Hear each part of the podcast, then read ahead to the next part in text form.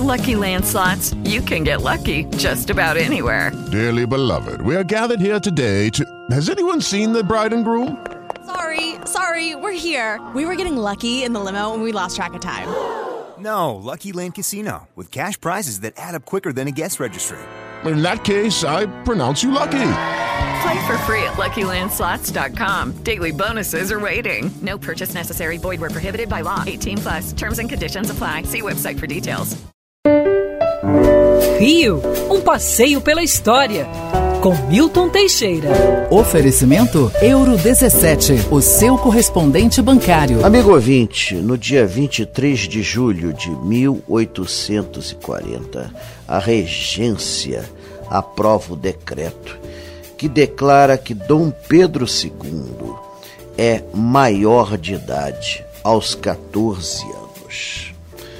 Isso era uma tentativa da regência de acabar com as movimentações políticas, com os motins políticos, tentativas separatistas e rebeliões que pipocavam de norte a sul do país e que não aceitavam o governo da regência como legítimo e só tolerariam um governo monárquico constitucional.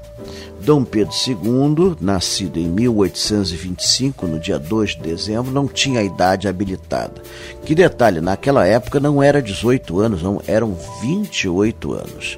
Portanto, ele foi declarado maior com metade da idade exigida. Realmente funcionou esse golpe da maioridade, né, como, as, como os historiadores modernamente o chamam o golpe da maioridade. Lentamente as rebeliões foram cessando, as províncias foram aceitando a, o nosso imperador, garoto ainda, e Dom Pedro II logo mostrou um grande tino administrativo, é, preferindo reinar a governar.